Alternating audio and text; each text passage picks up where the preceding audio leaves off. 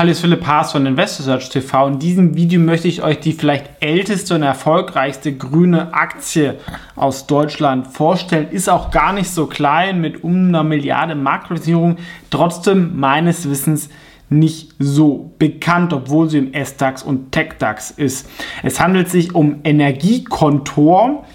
Ähm, wie der Name schon sagt, ähm, geht es um Energie. Und was machen die? Die bauen betreiben und verkaufen Windparks. Also sie sind als Projektierer gestartet, haben dann aber zunehmend immer mehr Windparks in den eigenen Bestand übernommen und ähm, erzielen dann Umsätze durch Stromverkauf. Und die machen das schon seit 1990. Seit 2000 ist die Aktie meines Wissens an der Börse. Also das ist wirklich schon ein sehr, sehr langer Anbieter am Markt. Ähm, sehr erfahren. Der Vorstand ist der Peter Sabo, der das auch schon seit 2000 macht. Die Firma wird aber noch von den beiden Gründern Dr. Bodo Wilkins und Günther Lammers kontrolliert, die zusammen die Mehrheit am Unternehmen halten. Also es ist eine äh, familiengeführte Firma, kann man so sagen. Gründer haben da noch die Hand drauf, was ja für Aktionäre nicht äh, schlecht ist. Ähm, und es war auch eine Wachstumsgeschichte. Wir sehen hier vom Umsatz ähm, stetig steigend, was nicht immer so ist, weil sie ja, ich sag mal, das ähm, auch eher ein konservatives Geschäftsmodell ist, wenn ich ähm, Strom verkaufe und auch die Aktie hat sich seit ähm, 2004 ja, äh, von 1 Euro auf 70 Euro, also beschleicht in dem Zeitraum ähm, vielleicht die beste deutsche Aktie zumindest in den Top 10 mit 7000 Prozent. Und auch auf 10 Jahren hat man sich fast verzehnfacht. Sowas natürlich immer gut, wenn man weiß, so eine Aktie hat es langfristig auch ähm, erfolgreich gemacht, wobei sie während im Jahr 2000er Hype auch, da haben wir gesehen, da ist auch ganz schön Hebel drin bei Nebenwerten und auch verrückte Bewertungen von 30 auf 1 Euro gefallen. Ne? Also wenn man das nimmt, haben sie sich seitdem auch nur verdoppelt. Ähm, das zeigt, ähm, dass Buy and Hold auch nicht immer das Beste ist, sondern man muss auch ein bisschen auf die Bewertung schauen. Bevor es aber weitergeht, ganz kurz der Hinweis, ich bin indirekt minimal bei Energiekontor ähm, investiert, sehen wir hier. Ähm, daraus können sich Interessenskonflikte ergeben und das hier ist keine Anlageberatung und Anlageempfehlung. Hier nochmal kurz das Geschäftsmodell ähm, übersichtlich erklärt. Also diese Projektentwicklung vom Windpark ist dank der deutschen Bürokratie leider nicht so einfach.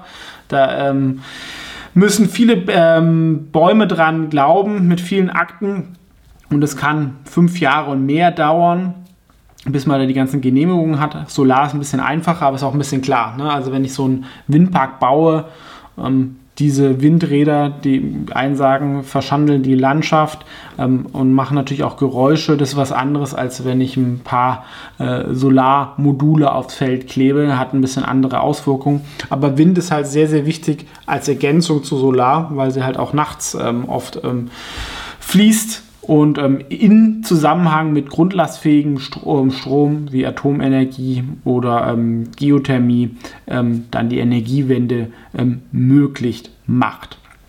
Ähm, dazu mit der Erfahrung können sie halt auch die Windparks ähm, teuer verkaufen an andere Investoren oder Firmen und, sag ich mal, eine Zusatzrendite erzielen. Ähnlich wie es bei mir mit dem Fonds ähm, so ist. Ein bisschen Schulden auch über eine Anleihe, was jetzt aber als Bestandshalter jetzt nicht ungewöhnlich ist, normal. Das wird nicht immer mit Eigenkapital finanziert, das ist wie eine Immobilie. Zuletzt haben sie natürlich wie alle Nebenwerte ein bisschen gelitten ähm, und auch wegen den hohen Zinsen könnten jetzt aber ein Profiteur sein. Bei einer Zinswende erneuerbare Energien könnten für 2024 ähm, sich ganz gut ähm, erholen, ja, ähm, weil sie sehr, sehr schlecht waren in 23 und relativ ja, von 100 auf 70 Euro ging es hier gar nicht so runter, was ich mir halt auch durch das ähm, Aktionariat, also mit den Gründern und das auch in der Branche als Qualitätsfirma gesehen wird, erkläre, ähm, sind sicherlich jemand, der da langfristig denkt und auch jetzt nicht den kurzfristigen Gewinn optimiert.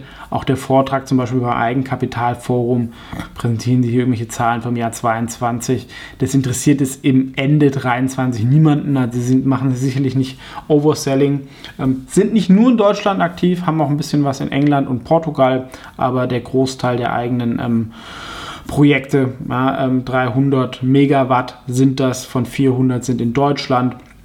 Immer die Frage, was das ungefähr wert ist Ja, früher hieß es mal so über den Daumen gepeilt eine Million, ähm, was halt dann ungefähr schon die Hälfte der Marktkapitalisierung ähm, abdeckt. Und der Rest ist halt dann, sag ich mal, die Pipeline und die Gewinne. Das macht es natürlich ein bisschen bei der Bewertung halt auch schwierig, weil es gibt halt ähm, Konkurrenten wie Plumbeck Neue Energie oder PNE, die sind nur Projektiere. Es gibt Bestandshalter wie ähm, Encarvis oder 7C Solarken und sie sind halt in Twitter. Ähm, ist immer die Frage, wie man das dann bewertet. Muss man halt dann so einen Hybridansatz nehmen. Ähm, aber wir haben doch schon gesehen, Aktie kam auch nicht so runter, ist jetzt ähm, von den äh, KGVs auch jetzt kein Schnäppchen 19 fürs nächste Jahr. Aber wenn wir halt so ein bisschen das Wachstum uns hier anschauen und die Schätzungen, wenn sie hier halt 15 Prozent äh, kontinuierlich wachsen, relativiert sich das wieder ähm, ein bisschen. Vor allem halt wegen dem Thema Kultur, Management, langfristiges Denken. Und wir sehen, die letzten Halbjahreszahlen waren nicht schlecht. Ähm, Umsatz ging deutlich nach oben, auch die Gewinne. Also sie haben diese Krise im erneuerbaren Energiesegment noch nicht so gesehen. Könnte natürlich dann mal im H2 kommen, aber vielleicht schaut die Börse dann wieder auf 2024, äh, wo es besser werden sollte, zumindest die ähm, Hoffnung von der Seite. Hier sehen wir auch nochmal die drei Bereiche. Also Projektentwicklung hat im ersten Jahr so 10 Millionen vor Steuern gemacht. Die ähm, Stromerzeugung 16 Millionen, also ist von der Profitabilität ein Tick wichtiger. Und dann gibt es noch das Thema Operation Development und Others, was eher so unbedeutend ist. Und ist natürlich schon sehr ambitioniert, jedes Jahr 15% hier zu wachsen bis 2028, was sie aber halt auch mit der guten eigenen Pipeline erreichen wollen.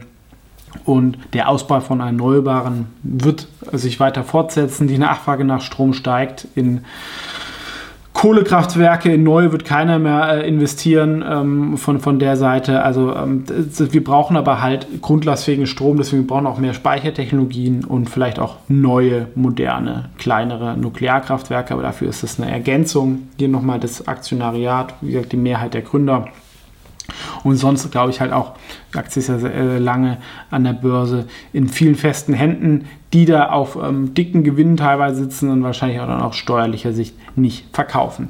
Deswegen so vom Fazit, ich würde hier einen 18er KGV ähm, anlegen. Ähm, wenn wir das hier so ein bisschen zusammenrechnen mit dem organischen Wachstum, ist es dann immer noch eine akzeptable Rendite, vor allem bei für den Sektor einer relativ hohen Qualität. Ähm, Qualitätsfirma ist es nicht, weil das Geschäftsmodell Projektierer halt schon ein bisschen zyklisch ist. Ähm, wenn ich mal so ein Projekt nicht verkaufe, wenn der Markt zusammenkracht, dann ist es äh, immer ein bisschen schwierig, auch wenn man da einen guten Job macht. Ähm, aber von der Seite, wer sich für den Sektor interessiert ähm, und da so eine solide Qualitätsfirma mit einer langfristigen Perspektive sucht, ähm, sollte sich Energiekontor gerne mal anschauen. Ansonsten natürlich kann man das auch über Investmentprodukte von mir abdecken. Wer kennt die Aktie, wer hat sie, gerne kommentieren. Ansonsten vielen Dank fürs Zuschauen und bis zum nächsten Mal.